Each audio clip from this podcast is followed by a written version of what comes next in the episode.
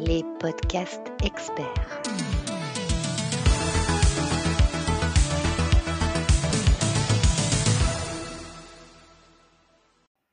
Eh bien, bienvenue dans le podcast expert de Jamespot.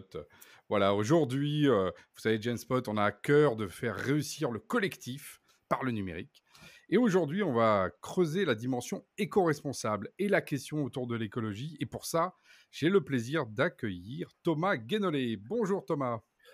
Bonjour Alain, comment ça va? Bah écoute, super. Alors nous, on s'est connus à la suite de ton ouvrage, hein, La mondialisation malheureuse, hein, qui était parti en 2016, hein, je crois, et qui faisait écho aux questions sur la souveraineté numérique. C'est en tout cas pour ça, moi, en tout cas, que je, que, que, je voulais qu'on échange à ce moment-là. Et, là, j'ai trouvé que tu avais justement une vision sur le monde qui était assez incroyable.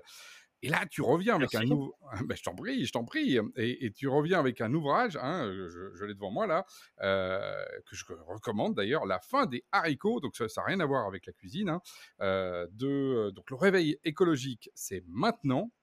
Euh, aux éditions Plomb, où justement, bah, tu abordes euh, les questions écologiques. Alors, on, va justement aborder tout ça, et avec un petit angle quand même euh, numérique. alors déjà, est-ce que tu pourrais te présenter justement, Thomas, avant qu'on démarre cet entretien et qu'on parle de ton livre et de tout ce qu'il ce peut apporter aux gens?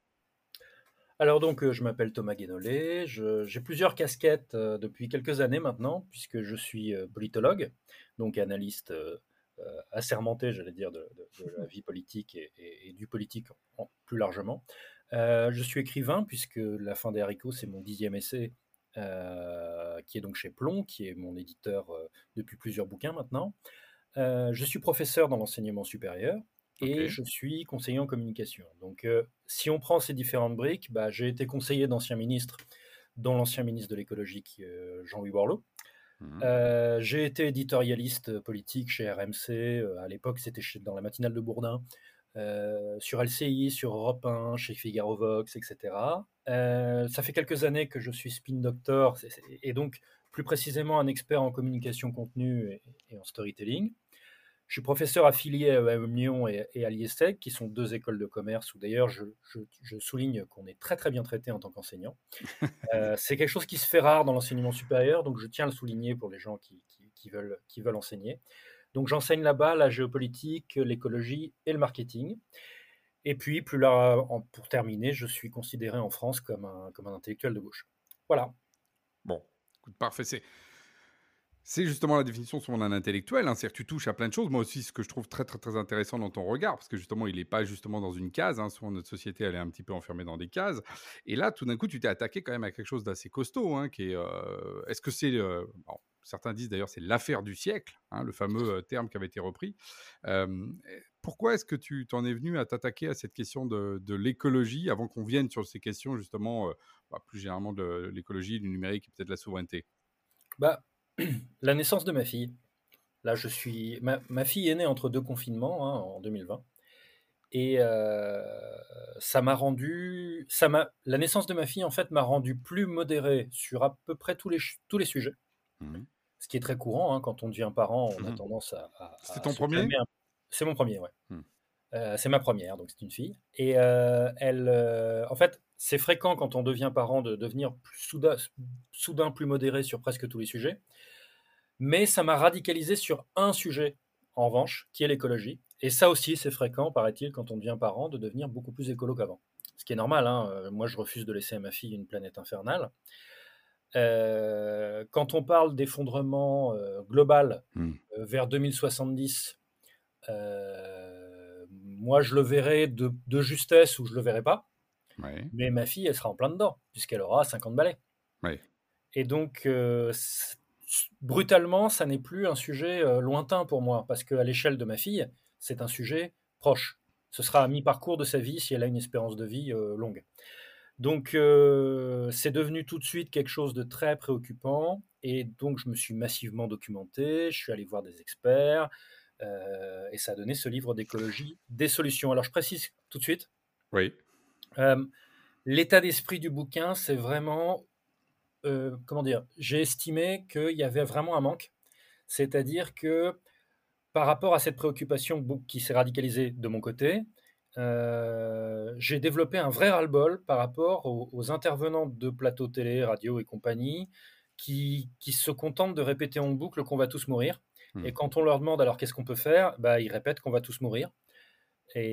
Et Et c'est pas très parle, joyeux. Mais, on du parle coup, pas de solutions. Et donc mon bouquin est consacré à l'écologie des solutions. Donc euh, c'est pas du tout le, le plus- le- d'habitude, c'est essentiellement un- une longue litanie catastrophiste, les bouquins hmm. sur l'écologie, avec un peu de propositions éventuellement en conclusion. Moi, c'est exactement le contraire. La quasi-totalité du bouquin, c'est des solutions. Oui, c'est ça. Et, et d'ailleurs, euh, effectivement, tu parles de- d'avoir rencontré des gens. C'est en même temps un parcours, c'est-à-dire qu'on voit que tu te déplaces, euh, on, on voit ton cheminement. C'est intéressant comme, euh, comme la pensée a circulé avec les personnes avec lesquelles tu as, rencontré. Euh, Oui, que. pour la première fois, j'ai mis les entretiens avec des experts, je les ai mis dans le bouquin. Ce qui donne, parce que je me suis dit que ça rendrait les, ces sujets qui sont difficiles, souvent un peu franchement techniques ou demandant une certaine expertise, je me suis dit que en racontant la façon dont moi, un peu comme un candide, je suis allé les voir Hmm, et leur poser ouais. des questions, et en, et en maintenant dans le récit certaines questions de débutants ou certaines questions débiles, euh, ça permettait au lecteur de se sentir désinhibé et de pouvoir s'identifier facilement au narrateur et donc d'entrer facilement dans ces sujets. On retrouve d'ailleurs en termes de forme, euh, euh, tu parles de Candide, moi j'ai retrouvé un peu euh, ce, qui, se- trame avec les dialogues, par exemple dans la philosophie anti- antique, dans lequel effectivement on, a comme ça des échanges en- entre des gens de la rue et le philosophe. Euh, j'ai retrouvé un peu ce- ce- cette façon d'aborder finalement, de, réfléchir avec les pieds, mais avec quand même justement avec une tête. Oui, c'est ça, oui, c'est tout à fait ça. En plus, moi, dans mes activités d'enseignant, ma méthode préférée, c'est la maïeutique. Euh, Oui. et, et je me dis que ça marche aussi vis-à-vis de ton lecteur quand, tu, quand finalement tu l'accompagnes pas à pas sur le fait de partir de débutant en lui, expli- en lui expliquant de manière tout à fait transparente que sur plein de sujets, tu as commencé le livre en étant débutant toi-même. Et, et à la fin du bouquin, il est à un niveau comparable au tien. Et donc, euh, voilà, il n'a pas perdu son temps. Hmm. Alors, si, on rentre, c'est vrai que tu as abordé vraiment la, question de l'écologie sous euh, plein d'angles différents. Euh, les questions de transport et les questions évidemment de- de- d'énergie, les questions d'alimentation. Euh, alors moi, moi, tu sais, justement, on s'était dit on ferait sans doute un, un- podcast autour de ce sujet-là. Il a fallu quand même que j'attende la page 185 euh, sur 251, toi je suis précis, euh, Mm. pour qu'on parle euh, finalement du numérique et en particulier du télétravail, hein, qui est euh, bon. Euh, alors, ma question justement candide euh, également, c'est mais pourquoi si tard alors que le, le numérique euh, n'est-il pas aujourd'hui quand même l'alpha et l'oméga de, de toutes les, les capacités qu'on peut retrouver justement, là j'ai cité euh, transport, énergie, euh, pour, pour faire évoluer les choses? Alors j'ai hésité, euh, c'est un thème sur lequel j'ai hésité à faire un chapitre dédié au numérique, ou alors, euh, ou pas, voilà. Je me suis posé la question sincèrement. Et puis après, Mhm. je me suis dit non, j'ai déjà, les enjeux principaux sont déjà traités dans d'autres euh, chapitres. Donc, euh, donc euh, il y a, je risque de trop me répéter. En particulier, pour moi, l'enjeu fondamental, c'est, pour, dans le cas du numérique, on, on Mhm. va y venir, hein, je suppose, mais l'enjeu fondamental pour que le numérique lui-même devienne écologique, euh, c'est la transition vers des matériaux euh, écologiquement plus responsables. Et puis, c'est euh, le recyclage Oui. à fond les ballons. Or, le recyclage, il a déjà son chapitre dédié. Hmm. Par ailleurs, dans un certain, pour un certain nombre de sujets, tout ce que j'aurais pu dire, c'est que le numérique est formidable pour, comme outil de pilotage de transition écologique sur tous les autres chapitres. Oui, c'est ça. Et je- donc, je me serais répété.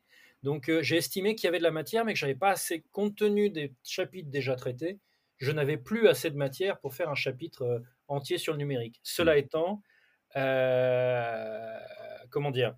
Par ailleurs, pourquoi ça arrive tard dans le bouquin? Ça arrive tard dans le bouquin parce que j'ai fait exprès de mettre en premier des sujets dont on parle quasiment pas quand on parle des solutions écologiques. J'en avais marre que le sujet de l'énergie et Oui. du transport cannibalise tous les autres sujets Oui. dont on parle quasiment pas en termes de solutions. Et donc, je me suis dit, je vais commencer par des trucs dont on parle pas.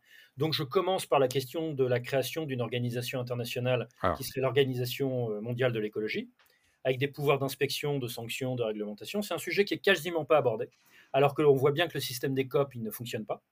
Et donc, je propose de remplacer ça par une organisation mondiale de l'écologie, comme il existe d'ailleurs une, une organisation mondiale du commerce. Ça dit quelque chose de notre époque d'ailleurs que l'organisation mondiale du commerce existe, alors que l'organisation mondiale de l'écologie n'existe pas, soit dit en passant. Complètement. Euh, j'ai parlé beaucoup et très tôt dans le bouquin de reforestation parce que c'est un sujet qui me passionne et de, de réparation des océans parce que, pour être tout à fait clair, parce que je suis breton et que, et que, la, et que nous autres bretons, la, la, comment dire, la protection des mers, des côtes et des océans, euh, en fait, la mer nous manque tout le temps, en fait.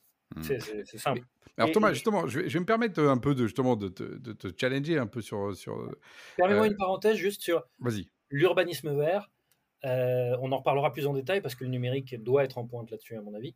Mais l'urbanisme vert aussi, la transformation écologique des villes, et non pas juste faire des pistes cyclables, la transformation écologique des villes, c'est un chapitre entier parce que ça, ça aussi, ça n'est quasiment pas abordé. En fait, on ne parle que d'énergie, hmm.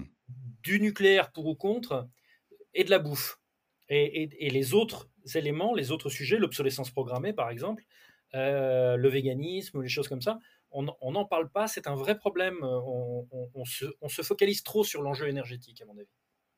Oui, mais ça, je suis complètement d'accord. Hein. Sobriété euh, euh, avant euh, et évolution avant de penser quelle production. Voilà. Mmh. Euh, mais, mais, du coup, euh, justement, là, tu m'amènes. Alors, le premier chapitre, moi, je l'ai trouvé effectivement sur la question on va dire d'un gouvernement mondial, ou en tout cas penser euh, une pensée écologique mondiale, je me suis dit, mais oui, il a tellement raison, ça n'existe pas, c'est un trou dans la raquette énorme. Et puis, je me suis dit, mais attends, je l'avais rencontré justement quand il avait écrit, je l'ai cité un instant, la mondialisation malheureuse. Donc finalement, le modèle mondialisé nous a amené vers le malheur quand on regarde le, le, cycle précédent. Donc on est dans une logique de démondialisation et tout le monde s'accorde à dire que c'est plutôt, plutôt peut-être mieux.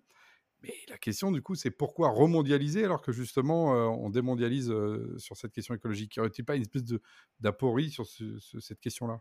Alors, on m'a posé exactement la même question quand j'ai été sur l'émission d'Onfray sur Sud Radio, donc Onfray souverainiste bien connu. Et ça m'a permis, cette clarification que je vais faire aussi chez toi, c'est que j'ai plein de copains souverainistes mais vraiment plein. Et j'ai bossé, euh, j'ai parmi les, les, les, anciens ministres que j'ai conseillés hier, Arnaud Montebourg, mmh. euh, mon, mon, maître Jedi intellectuel depuis plusieurs années, c'est Emmanuel Todd. Donc voilà, je suis entouré de, je suis entouré de souverainistes, on va dire. Mmh. Mais c'est parce que, enfin, une des raisons de ça, c'est que on a, on partage beaucoup d'éléments du diagnostic, mais par contre, on n'a pas du tout les mêmes réponses. C'est-à-dire que euh, moi, je suis pour la régulation internationale je mmh. fais partie de l'école économique de la régulation. Ça s'appelle comme ça. Mmh. Euh, et non pas de l'école du protectionnisme à la, à, la, à la, Friedrich List ou des trucs comme ça. Et donc, ceci pour dire plus simplement que je partage les diagnostics des souverainistes sur la mondialisation et sur l'Union européenne euh, telle qu'elle fonctionne dans les traités européens actuels. Mais moi, j'en tire comme conclusion que je suis altermondialiste et non pas souverainiste. Je suis pour une autre forme de mondialisation. J'ai appelé ça, dans la conclusion de mon livre La mondialisation malheureuse, j'ai appelé ça la mondialisation à visage humain, comme il a existé une tentative d'ailleurs de socialisme à visage humain euh, par certains pays qui voulaient rompre avec l'Union soviétique sans nécessairement rompre avec l'idéal euh, avec l'idéal socialiste. Mmh. Donc, ceci pour dire, euh, moi je pense vraiment qu'il n'est pas possible d'apporter des solutions nationales au problème écologique qui est par définition mondial. Et donc, il faut, euh, il faut un plan Marshall, c'est-à-dire un plan international de grands travaux de transition écologique dans toute la planète. Parce que si tu, si tu fais une transition écologique complète en France, mais que pendant ce temps-là, l'Inde continue euh, à Mmh. son, son, son sentier de croissance en passant par la case fossile comme on l'a fait nous, Oui. euh, bah, en fait, on est foutu. Et alors, et alors qu'ils ont dépassé d'ailleurs la population chinoise, où ils sont en passe de le, de le faire là, dans, le, Mhm. dans, le, dans, dans les semaines qui viennent. D'ailleurs, tu as, un sujet d'ailleurs sur la démographie, là, on pourra revenir là-dessus, parce qu'effectivement, moi, j'aime beaucoup les questions démographiques. D'ailleurs, Todd euh, en est effectivement un des, un, un des grands héros. Mais, mais restons deux secondes là-dessus. Euh, comment tu analyses du coup, tu vois, euh, parce que l'attitude américaine aujourd'hui, par exemple, qui justement a mis un énorme plan Marshall, mais Marshall pour eux. euh, Bah, c'est très bien qu'il le fasse, déjà. Hein. Euh, à un cheval donné, on ne regarde pas les dents. hein. Euh, c'est très bien. C'est très bien qu'il le fasse. Simplement, euh, il faut qu'on ait tout le G20. Hmm. Il faut qu'on ait tout le G20 dans la transition écologique. Donc ça inclut la Chine, ça inclut la Russie, ça inclut l'Inde, ça inclut les BRICS en fait, Hmm. ça inclut toute l'Union européenne, plus les États-Unis, le Canada, etc. Et donc euh, les autres, c'est c'est important, mais c'est pas urgent. Ce que je veux dire, c'est que la transition écologique de l'Afrique subsaharienne, ça peut encore attendre puisque leur, leur impact en termes d'émissions de gaz à effet de serre est quantité négligeable par rapport aux, mastodontes de pollution que sont les États-Unis et la Chine très loin devant, et l'Union européenne euh, dans, dans un deuxième peloton, je veux dire. Donc, euh, oui, les États-Unis, ce qu'ils font, c'est très bien, mais je rappelle que les États-Unis, c'est un pays à la, aux dimensions de, des trois quarts d'un continent, donc bon, euh, enfin des mmh. trois quarts, de la moitié d'un continent. Donc, simplement, c'est quand on raisonne avec des pays qui n'ont pas cette, euh, une taille aussi gigantesque, comme euh, une masse aussi économique aussi gigantesque, comme la France, comme l'Espagne, des choses comme ça, que là, il me semble, hein, euh, raisonner à, l'échelle strictement nationale n'a pas vraiment de sens. De la mm. même manière, se dit en passant, que quand on dit oui, nous on est vertueux parce que les, émissions de gaz à effet de serre de notre système de production, ça n'est que ceci ou que cela. Bon, à un moment, il faut arrêter de raconter n'importe quoi. Il faut prendre en compte les émissions de gaz à effet de serre de toutes nos importations. Et si on raisonne comme ça, la France, elle est dans le rouge. Mmh, mmh. Tout à fait. Et, parce que souvent, on regarde justement que du côté de la lorgnette, en particulier de la production d'énergie, avec voilà. mix énergétique. Et, et c'est au niveau national, euh, c'est au niveau national qu'on arrive à des conclusions erronées comme ça, alors qu'au niveau global, bon, voilà, les, faits ils sont là, c'est-à-dire que quand je prends le, pétrole, le charbon et le gaz, qui sont tous les trois des, énergies fossiles rejetant des gaz à effet de serre, euh, et donc une catastrophe qu'il faut arrêter, quand je prends ces trois-là, au niveau du mix énergétique mondial, je suis déjà à, euh, je crois que je suis autour de 70% de la consommation d'énergie du monde. Mmh. Donc euh, ça, ça déconne. Et, d'ailleurs, je note, et c'est dangereux ça, il se développe de plus en plus en France un discours, un concours de l'excuse à deux balles pour pas bouger. Du genre, euh, oui, mais nous, on a le nucléaire, donc on n'a pas besoin de bouger. Oui, mmh. mais nous, on pollue moins que la Chine, donc on n'a pas besoin de mmh. bouger. Oui, mais là, là, là, là, ce sont des sottises. Euh, la situation est tellement grave que même les pays les plus vertueux du monde, de toute façon, doivent faire des efforts euh, énormes. Et puis ceux aussi qui ont les moyens d'aider les autres, parce qu'aussi on est plutôt dans une question aussi financière, par exemple de construire des filières pour demain justement transformer, si on revient au numérique, transformer la façon dont on fabrique des microprocesseurs, parce que effectivement les terres rares. Bah, alors c'est intéressant de voir justement que un des points que tu, tu viens de dire, tu dis bon euh, je l'ai pas abordé euh, parce que c'est l'action du recyclage. Comment tu analyses ce retour justement tout d'un coup de, du numérique qui est justement euh, dans le cloud, toujours un petit peu comme ça éthéré, et qui est rattrapé par la patrouille, par justement ce qui est le plus bah, le hardware, par le côté physique de ce qui le, compose finalement? Bah, Il y a une mode depuis très peu d'années, hein, c'est très récent, depuis le Covid en fait. Le Covid euh, la pandémie, le confinement, nous a rappelé dans sa totalité la matérialité de notre économie. Ce que je veux dire par là, c'est que, euh, par exemple, Internet, bah, on s'est retrouvé à constater, pardon, on s'est retrouvé à constater qu'on avait, euh, qu'on était tellement nombreux à être en télétravail qu'on avait des problèmes de surchauffe du réseau. Ah bah oui, il y a un réseau, oui. Mmh, mmh. et puis dans les tensions immédiatement après le Covid, il y a eu des enjeux qui ont été soulevés de l'ordre du quid de la mise en danger de la connexion euh, des réseaux via les câbles sous-marins euh, transocéaniques Ah oui, au fait, oui, ça passe par des câbles. Et eh oui. Et eh oui. Euh, et donc tout ça est à peu près, tout ça est à peu près simultané. L'approvisionnement de serveurs ou d'ordi, il y a eu un moment où il y avait une pénurie aussi pour accéder à des ordinateurs. La pénurie sur les microprocesseurs aussi, mmh. la pénurie sur, les, sur un certain nombre de composants qui continuent à l'heure actuelle. Tout ça nous a rappelé que l'immatérialité, ça n'existe que si vous croyez à l'existence de l'âme. Mais dans tous les autres domaines, ça n'existe pas. Hmm. Voilà. Euh, alors il se trouve que je fais une parenthèse plus spirituelle. Moi, je crois à l'existence de l'âme, hein, euh, notamment parce que j'ai toujours pas compris euh, ce que c'est matériellement parlant une pensée. Je ne sais pas où se situe ma pensée sur le plan matériel. Hein.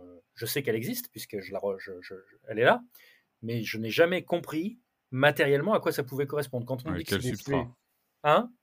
Et, les IA d'ailleurs là-dessus, parce que tu vois justement là tu me tends une perche énorme par rapport au numérique.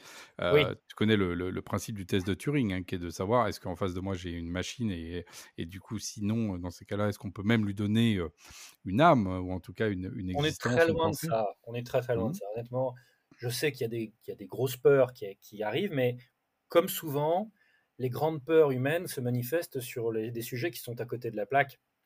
Euh, ce que je veux dire, c'est qu'il y a des raisons d'avoir peur de la diffusion massive des intelligences artificielles, mais pas du tout sur les sujets dont on parle en ce moment. C'est-à-dire qu'on est en train de fantasmer sur Terminator, en gros, alors que l'intelligence artificielle actuelle, euh, ça reste un exécutant. Hmm. et un sous-traitant. Et on n'en est pas du tout au stade où, qui est la grande peur actuelle, on n'en est pas du tout au stade où l'intelligence artificielle générale, d'abord qui n'existe pas à l'heure actuelle, celle qui existe dans Terminator ou celle qui existe dans, dans, dans, un chef-d'œuvre absolu qui s'appelle Ghost in the Shell, tout mmh. ça, ça n'existe pas encore. On en mmh. est très très très loin quand on y sera, euh, il sera temps de paniquer. Mais, mais, mais, mais on n'en pas du, est pas du tout là. Oui, moi j'étais moins sur la question de la panique que de la question ontologique. Parce que je dis, je ne sais pas où est la pensée, je ne sais pas où est la pensée euh, sur un substrat biologique. Je te dis, on est dans une, une, une transcription d'essayer de, de, de, de, faire un équivalent de pensée sur du silicium, si on reste sur le, le modèle, on va, dire, ancien. Donc c'était plutôt cette question-là que je voulais interroger euh, philosophiquement plutôt je que... Je n'ai pas de réponse, mais euh, la peur. Mais euh, pour l'instant, il n'y a aucune raison d'être inquiet, à mon avis, sur ces sujets-là. Il y en a, en revanche, sur un, aspect fondamental, je trouve, c'est que l'intelligence artificielle, en l'état actuel, celles qui sont diffusées massivement, hmm. euh, elles, ne, elles ne font pas de l'exactitude, elles font de la vraisemblance. Ce que je veux dire par là, c'est que Tout à fait. Si, si massivement l'humanité est dans l'erreur sur un sujet, euh, l'intelligence artificielle va répéter l'erreur la plus fréquente et non mmh. pas corriger. Mais n'est-on pas déjà dans un modèle comme ça, euh, avec euh, des connaissances scientifiques, même si je prends cet angle-là, qui à un moment donné sont dans ce qui est de plus vrai à un moment T, qui peut être faux ensuite ou démenti, ou justement par, par d'autres expériences. voilà, finalement, le, fait social qui fait par exemple, comme on est, tout le monde croit, je sais pas moi aujourd'hui, que moi, que les immigrés coûtent trop cher ou pas, ou pas assez cher. Enfin, la, projection euh, du faux, elle est quand même souvent un peu sociale également, non? Et c'est ça que je trouve intéressant, c'est que les intelligences artificielles, en tout cas celles qui nous proposent des... Parce que moi, c'est sur ça que je travaille personnellement. Le reste, j'en ai pas d'expérience directe euh, et je n'ai pas assez lu dessus pour en parler de manière euh, informée, sérieuse moi, les intelligences artificielles que, sur lesquelles j'ai pu travailler et, sur, et que j'ai pu commencer à étudier, et faire étudier par mes étudiants d'ailleurs, euh, ce sont celles qui produisent du contenu destiné aux sciences humaines mmh. euh, ou à la réflexion autour d'enjeux, euh, de grands enjeux d'actualité. Et là, ce que je constate, c'est que les intelligences artificielles, en fait, sont globalement très consensuelles et très conformistes. Tout à fait. Euh, c'est pas un reproche, je trouve ça totalement normal compte tenu de la façon dont elles ont été conçues, mais donc comme les grandes peurs reposent sur la crainte d'une disruption provoquée par des intelligences artificielles, on n'en est pas du tout là. En revanche, ce qui est vrai, et c'est l'autre sujet sur lequel on n'est pas assez vigilant, euh, on n'anticipe pas assez, c'est un vrai problème, c'est que euh, tous les cols blancs, c'est pas les cols bleus qui sont en danger, c'est les cols mmh. blancs, c'est mmh. tous les cols blancs qui font des tâches ne demandant pas de créativité. Mmh. Je prends un exemple, les, rédacteurs d'agence, les gens qui se tapent la rédaction d'annonces de, immobilières, bah, leur emploi va disparaître parce que l'intelligence artificielle fait ça très bien. Hmm. Euh, les journalistes qui pissent de la pige et non pas des journalistes d'investigation ou d'analyse, les journalistes sans expertise, bah, ils hmm. vont très bientôt disparaître. Pourquoi? Parce que l'intelligence artificielle pisse de la copie aussi bien qu'eux, hmm. voire mieux, avec moins de fautes etc., etc. Puis dans les euh, entreprises, alors là, pour le coup, si on arrive sur l'action numérique, tous les gens qui passent leur temps dans, à crugnoter des chiffres pour sortir des PowerPoint et des Excel. Euh, c'est ça, tout ça, ça va euh, sauter. enfin, en tout cas, sauter et souvent remplacer, compresser, transformer. Bon, le corps social met un peu de temps pour justement un peu s'adapter à ça, mais effectivement. Oui, mais ce que je veux dire, c'est que c'est l'affaire de 10 ans. Et donc là, ce que je trouve frappant, c'est qu'on n'est pas du tout on en est à se, on en est à se faire, à jouer à se faire peur sur des fantasmes de type Terminator, alors que ce qu'on a, c'est juste, c'est plutôt, le problème qu'on a, c'est plutôt des intelligences artificielles qui vont nous pousser à être conformistes, d'une part, problème numéro, gros problème numéro un, mmh. et gros problème numéro deux, des cols blancs qui vont, dès qu'ils sont pas dans de la créativité, mais juste dans des tâches répétitives, les cols blancs qui sont dans des tâches répétitives sont tous, euh, en termes de postes, pas en termes de personnes, bien sûr, éliminables à, horizon de 5 ou 10 ans. Hmm. Donc, euh, c'est ça les vrais sujets. Et qu'est-ce qu'on fait euh, Comment on fait monter ces gens en compétences vers des choses créatives, puisque toute tâche de conformité ou de répétition va pouvoir être faite par des intelligences artificielles. En vrai, c'est une bonne nouvelle. Ça veut dire que les, bullshit jobs vont disparaître. Oui, c'est un, peu le sens de l'histoire. Tu parles de, conformisme, mais est-ce qu'il n'y a pas déjà beaucoup de conformisme? Tu sais que moi, je suis, très, je suis un homme des outils. Quand on voit euh, le fait que tout le monde utilise les mêmes outils, une espèce de conformisme comme ça, par exemple, euh, qui finit par faire que tout le monde fait des PowerPoint euh, de manière un petit peu... Alors, pas moi. mes étudiants d'ailleurs râlent parce qu'ils ont l'habitude du PowerPoint. Oui, mais tu vois, mais... mais Thomas, si je t'interroge, c'est bien parce que justement, tu es un anticonformiste et c'est pour ça, moi, que je, on va chercher des vrais experts et pas des, des, des, gens qui répètent toujours la même chose. Mais euh, on parlait plutôt du fait social. Sur le fait mmh. social, le, conformisme, il est déjà présent dans les, euh, les fameuses suites bureautiques que, tout le monde euh, ingère depuis qu'il est tout petit. Tes étudiants, d'ailleurs, sont tellement biberonnés à ça qu'ils disent Comment ça, un professeur qui ne me fait pas des PowerPoint, mais qui est-il? Oui, alors, en fait, et alors, si tu leur dis pourquoi, ça passe très bien. Ah ben oui. Ce que je veux dire par là, c'est que je leur ai dit, hein, Utiliser un PowerPoint, ça suppose d'allumer la bécane qui est à notre disposition dans la salle. Et moi, l'expérience que j'en ai, c'est que euh, on va perdre au moins 10 minutes. Juste pour que le PowerPoint soit affiché. Euh, la valeur ajoutée du PowerPoint par rapport à mon cours, ça vaut pas 10 minutes. Ça vaut pas un cinquième du temps du cours, juste à régler le bidule.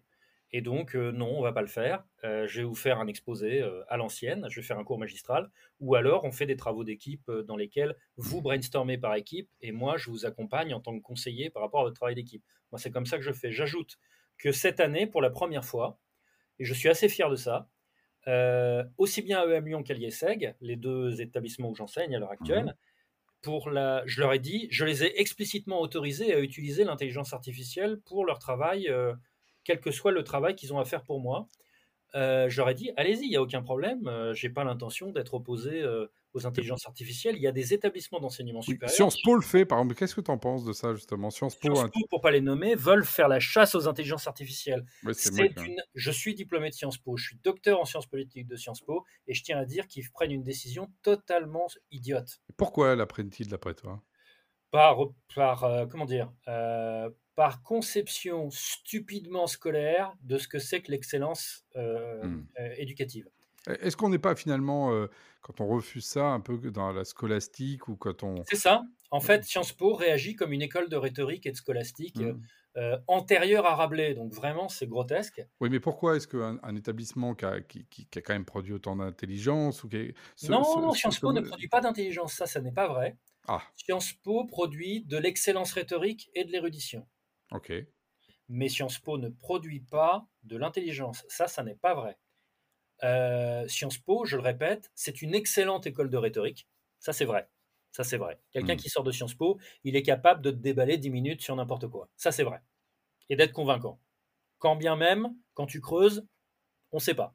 Hmm. Euh, et c'est une école euh, excellente pour avoir une, vraie culture générale à l'ancienne, la culture hmm. classique. Hmm. Euh, la culture des libéraux, la culture libérale au sens du 19e siècle, hmm. ça, ça reste une école excellente pour ça. En revanche, non, ça ne forme pas à l'esprit critique, ce serait plutôt le contraire.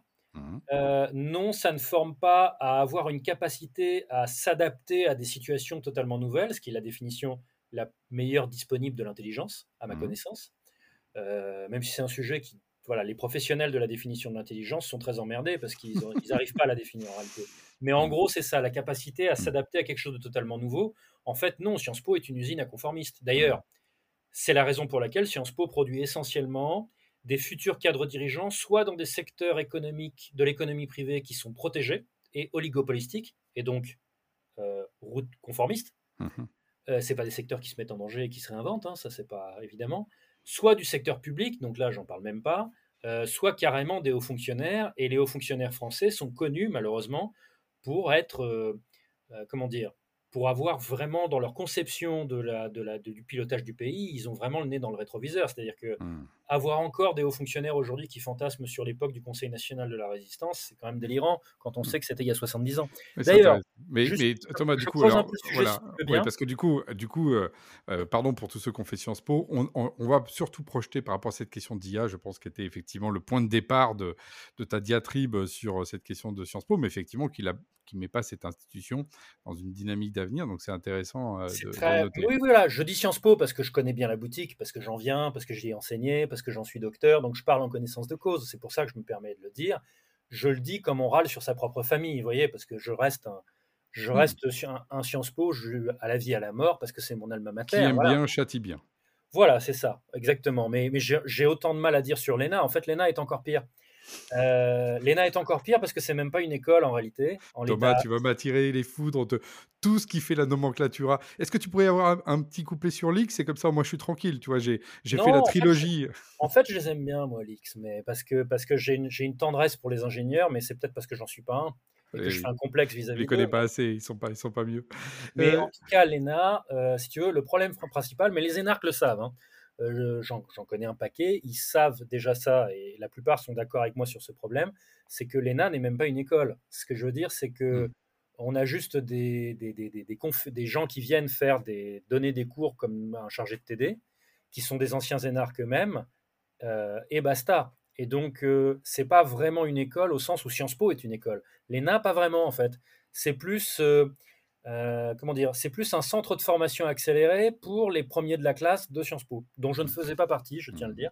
Mais donc, pour revenir à notre sujet. alors revenons. Alors, je moi, je voulais te, réinterroger sur la question justement du numérique et en particulier, d'après toi, quelle, euh, opportunité, problème Qu'est-ce que le numérique peut vraiment résoudre Qu'est-ce qui pose comme problème pour lequel il faut conscientiser aussi, en particulier nos, auditeurs, là, qui sont beaucoup des gens autour de la question du numérique, dans leur pratique euh, au quotidien? Alors, euh, déjà, le numérique, à lui tout seul, c'est 4% des émissions de gaz à effet de serre dans le monde. Donc oui, il y a un problème, et c'est un problème assez monstrueux. Néanmoins, ça veut dire aussi que le numérique, quand tu considères son poids total dans l'économie, qui est colossal, mmh ça veut dire que rapporté à son poids total dans l'économie, le numérique est, beaucoup plus vertueux que, je ne sais pas moi, l'industrie lourde, par exemple. Et donc, euh, toujours est-il que il y a deux aspects. Il y a ce qui permettra au numérique de devenir écologique, et puis il y a tout ce sur quoi le numérique peut, en tant qu'outil, apporter une aide décisive sur tous les grands travaux nécessaires de transition écologique de l'ensemble de la civilisation. Et donc ce sont deux sujets distincts. Le numérique qui devient lui-même écologique, bah, on a un peu moins de 80% des émissions de gaz à effet de serre du numérique, c'est la fabrication. Et donc c'est là-dessus qu'il faut mettre le paquet c'est la transition écologique de la fabrication. Donc, par exemple, il faut faire passer euh, les équipements et les infrastructures à euh, d'autres types de matériaux qui soient moins écologiquement nocifs. Il faut recycler, faut faire du recyclage des équipements et des infrastructures au maximum, ce qui n'est mmh. pas du tout la culture actuelle, hein. pas du tout. Il euh, faut optimiser le fonctionnement des équipements et des centres de données pour consommer moins d'énergie et consommer moins de matériaux. Il faut rompre avec l'obsolescence programmée. Et pour ça, il y a quelque chose qui est tout simple. C'est de généraliser les garanties à 5 ans, alors qu'à l'heure actuelle, c'est beaucoup moins. À mon avis, il faut aussi surtaxer le neuf pour subventionner le recyclé. Il faut qu'on aille jusque-là. Mmh, mmh. Donc, il faut vraiment que les, nouveaux, par exemple, les nouveaux smartphones, ça doit devenir un truc absolument hors de prix, sauf quand ils sont issus du recyclage. Il faut vraiment le rendre euh, euh, absolument hors de prix par, le, par la surtaxation quand ça n'est pas du recyclé. Alors Thomas, je te, le recycler super pas cher. Je t'interroge euh, là-dessus parce que, ok, euh, quand on commence à jouer sur le différentiel de prix, on sait aussi ce que ça fait. Ça crée une inégalité sociale qui est déjà, qui se rajoute à une inégalité sociale actuelle. On le voit même sur les, sur les, aujourd'hui sur les. Oui, mais là c'est pas mon sujet parce que là on parle d'écologie. Et, sur l'écologie, oui, quand je rends plus cher, quand je rends plus cher, beaucoup plus cher les produits écologiquement irresponsables, euh, ça va faire que seuls les très riches pourront se les payer. Bah oui, mais dans l'ensemble, ça veut dire qu'il y en aura moins. Et donc, écologiquement, j'ai, rendu mon j'ai rempli mon objectif. Hmm. Si ce que tu veux, c'est réduire les inégalités, bah, il faut faire de la redistribution des richesses et de la socialisation des moyens de production. Donc, euh, c'est un autre sujet sur lequel j'ai des positions euh, socialistes connues. Mais en résumé, parce que là, on est sur un autre sujet par rapport à... On n'est pas sur l'écologie, mais sur cette question-là, pour ma part, je suis pour. Je distingue l'économie des besoins et l'économie des envies. Sur l'économie des besoins, je suis socialiste au sens fort du terme, c'est-à-dire que ça doit être entièrement euh, en autogestion secteur public. Et dans le numérique, par exemple, tu peux me donner un exemple de, euh, de ce que tu mettrais dans les besoins, de ce que tu mettrais dans les envies?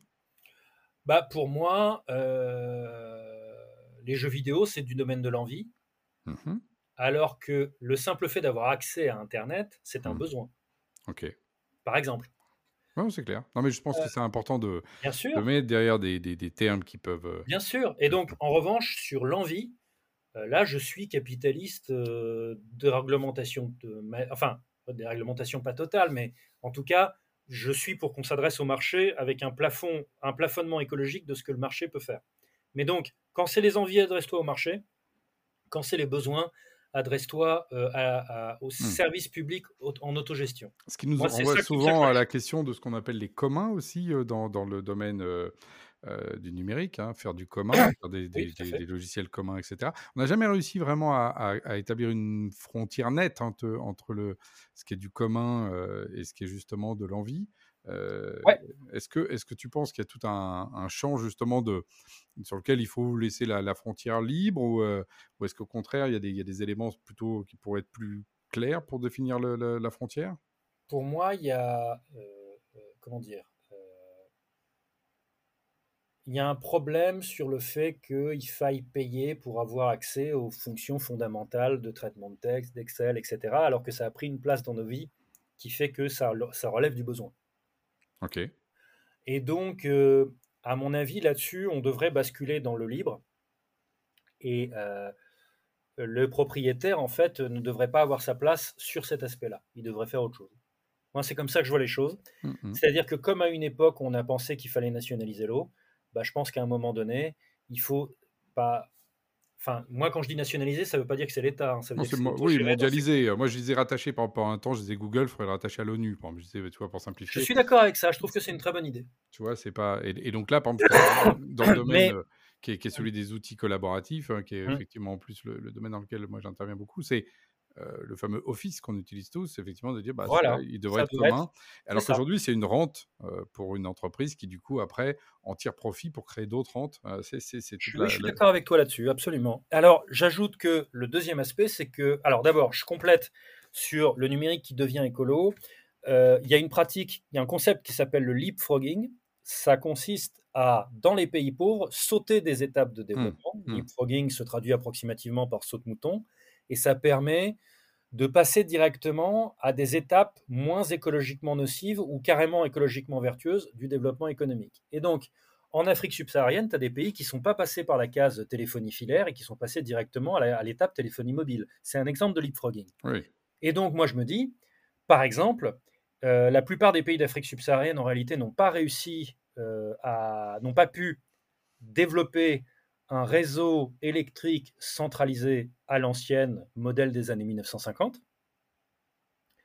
Euh, moi, je pense que une bonne politique, ce serait le leapfrogging en la matière, c'est-à-dire un système de production et de distribution d'énergie décentralisé, Mm. avec une multitude de sources d'énergie décarbonées disponibles et, et délibérément éclatées, pas du tout le système ultra centralisé à la française, et que tout ça doit être géré finement et comment? Bah, Par le numérique. Et donc ça, c'est un exemple typique de leapfrogging, de, de saut massif en avant dans le développement économique pour aller directement à quelque chose d'écolo. Ensuite, le numérique, il peut apporter une aide de- absolument décisive sur tous les grands travaux que j'ai abordés dans mon bouquin. Je prends un exemple qui est mon préféré, qui est l'urbanisme vert. Oui. L'urbanisme vert, c'est pas juste faire des pistes cyclables dans tous les sens, c'est euh, c'est arrêter la bagnole dans les grandes villes. Et donc, tu les remplaces par des transports de toutes sortes, individuels et collectifs, mais tout est décarboné. C'est rendre piétons des quartiers entiers. Mhm. Et c'est réussir à faire coexister voitures, vélos, piétons, sans chevauchement des zones, contrairement à ce qui se passe souvent à Paris, où en fait, quand tu prends le vélo, il y a certains quartiers de Paris où tu es en train de risquer ta vie parce que tu es en train de, de prendre un tru- truc où il y a aussi des taxis et des bus. Mhm. Donc, euh, c'est quand même euh, dingue.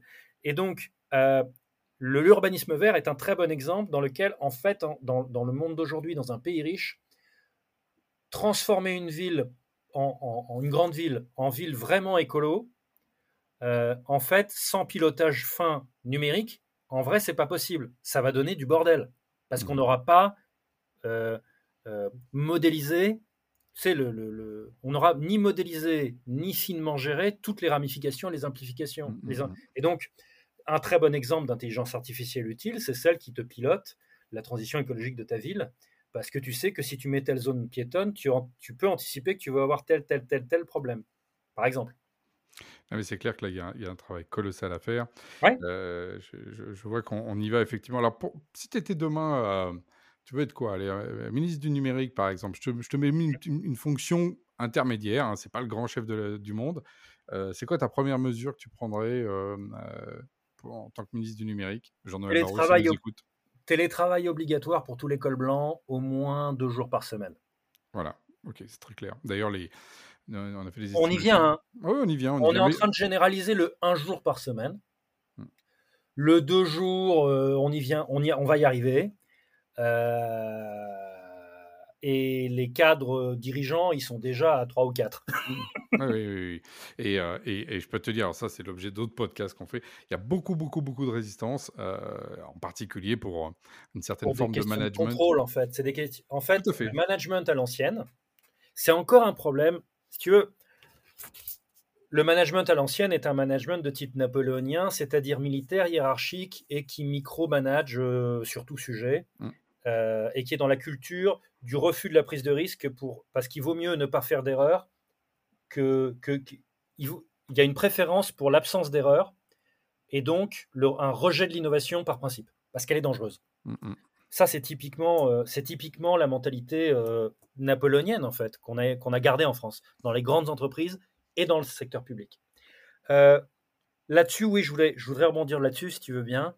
Je voudrais alerter nos auditeurs sur quelque chose qui, un problème en France qui vraiment m'inquiète. C'est, c'est valable sur l'écologie, c'est valable sur le numérique, mais c'est valable en fait dans le rapport à l'avenir.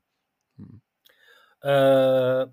Euh, on, en parlait tout à l'heure, le monde d'hier euh, et le monde d'aujourd'hui même, euh, ils ont plus qu'une, à mon avis, ils ont plus qu'une dizaine d'années à vivre.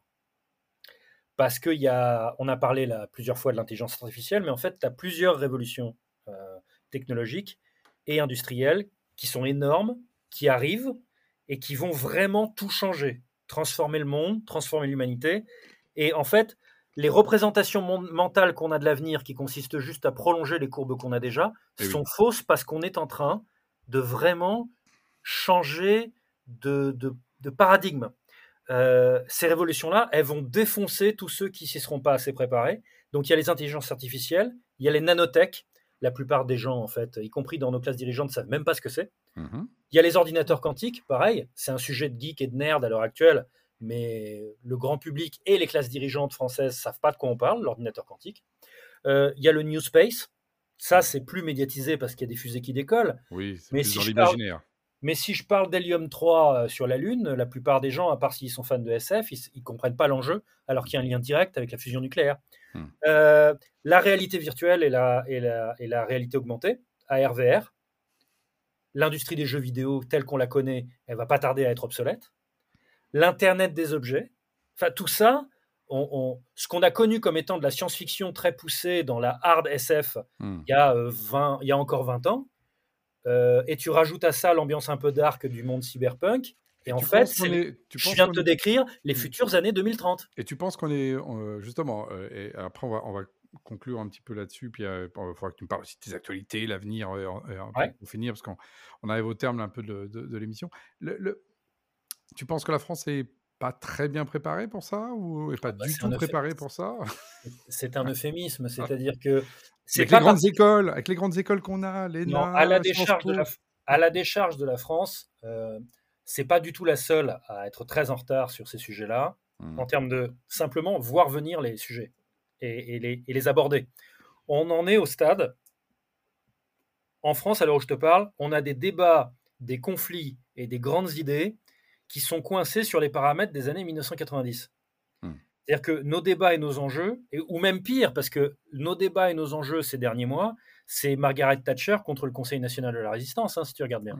Ouais, Et complètement. donc, c'est bonjour la naphtaline, quoi. Mm, Euh, et si tu regardes le rapport au numérique, par exemple, le rapport au numérique à l'heure actuelle, la, la façon de discuter sur l'intelligence artificielle, elle reprend les termes du débat sur ce sujet dans, les années, dans la science-fiction des années 80, c'est-à-dire il y a 40 ans. Et euh, en plus de ça, la façon de réfléchir à qu'est-ce qu'on doit faire sur le numérique, on en est encore à parler de l'enjeu des déserts numériques et de, et de l'enjeu du haut débit, c'est-à-dire le grand sujet des années 90, c'est-à-dire il y a 30 ans. Donc, euh, il faut vraiment que, en France et en Europe, hein, de toute façon, il faut vraiment qu'on se projette dans le futur immédiat Mm. au lieu d'avoir le nez collé dans- au rétroviseur, parce que le, le- le futur immédiat, il ne va pas nous attendre. hein. et ceux qui ne se seront pas préparés et adaptés, ce qui suppose de comprendre ce nouveau monde. Pensez à vos grands-parents qui avaient du mal à comprendre ce que c'était qu'Internet. Tu sais que mon grand-père, euh, quand je lui expliquais mon métier, il me dit, quand j'allais, euh, il me disait, ah, tu retournes encore à ton radar. C'est ça.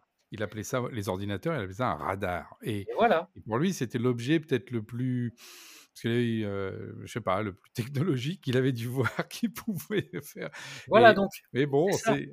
Mais, mais, il avait aussi l'âge de, de, lâcher l'affaire, tu vois ce que je veux dire? Moi, ce qui m'inquiète, ouais, justement, justement, moi, c'est un état d'esprit. C'est d'ailleurs pour ça que j'encourage mes étudiants à utiliser l'intelligence artificielle et que je les accompagne pour le faire. Je t'en félicite.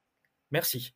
C'est que euh, c'est un état d'esprit de. En fait, euh, je, déteste l'obscurantisme. Euh, je déteste l'idée même, le la façon même de penser qui consiste à vouloir revenir au monde d'avant. Le monde d'avant ne revient jamais. C'est insupportable d'entendre des gens qui expliquent que ce serait tellement bien si on revenait en gros à la France des années 50 ou 60 ou que sais-je. Non, il faut faire, il faut pas avoir cette paresse intellectuelle et politique et industrielle. Il faut euh, se projeter vers l'avenir et donc oser imaginer des trucs nouveaux.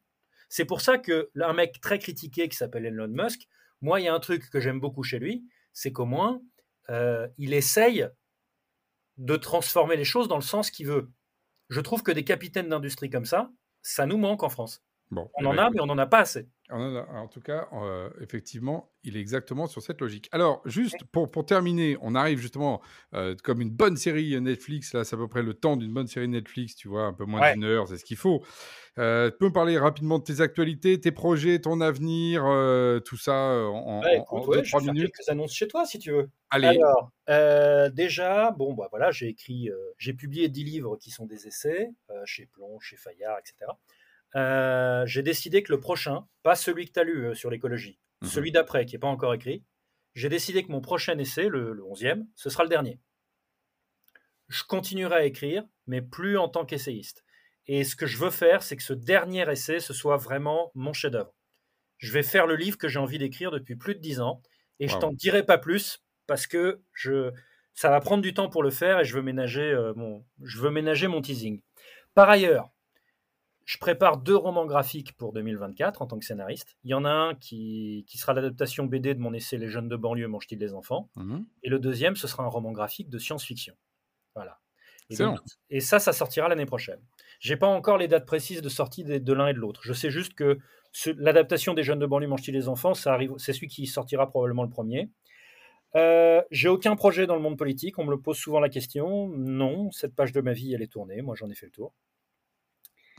Et je, vais continuer à être prof dans l'enseignement supérieur. Je suis très heureux d'avoir renoué avec l'enseignement supérieur. C'est un vrai bonheur. Et je vais continuer mes activités de spin doctor et de conseiller en communication. Voilà. Tu sais bah, Écoute, bah écoute, quel, programme, euh, Thomas. Euh, quand même, euh, tu continueras à donner des avis politiques, même si tu seras plus engagé politique. Je, oui, c'est pas la même chose. C'est-à-dire que intellectuel engagé dans le débat d'idées, oui, toujours. rouler pour machin ou pour bidule, non. Ça, c'est terminé. Oui, c'est pas je suis bien d'accord que c'est pas la même limonade, comme disent les jeunes d'aujourd'hui. Euh, allez, un dernier mot pour nos auditeurs, puis moi je, conclurai le, podcast euh, euh, suite à ça. Donc, qu'est-ce que tu. Quel engagement, quelle, quelle action, quelle, tu pourrais dire pour nos auditeurs autour de ces questions? Encore une fois, la fin des haricots. Non, ce n'est pas la fin des haricots, le réveil écologique. Qu'est-ce que tu leur dirais? Je leur dirais que le problème fondamental qu'on a, c'est le consumérisme.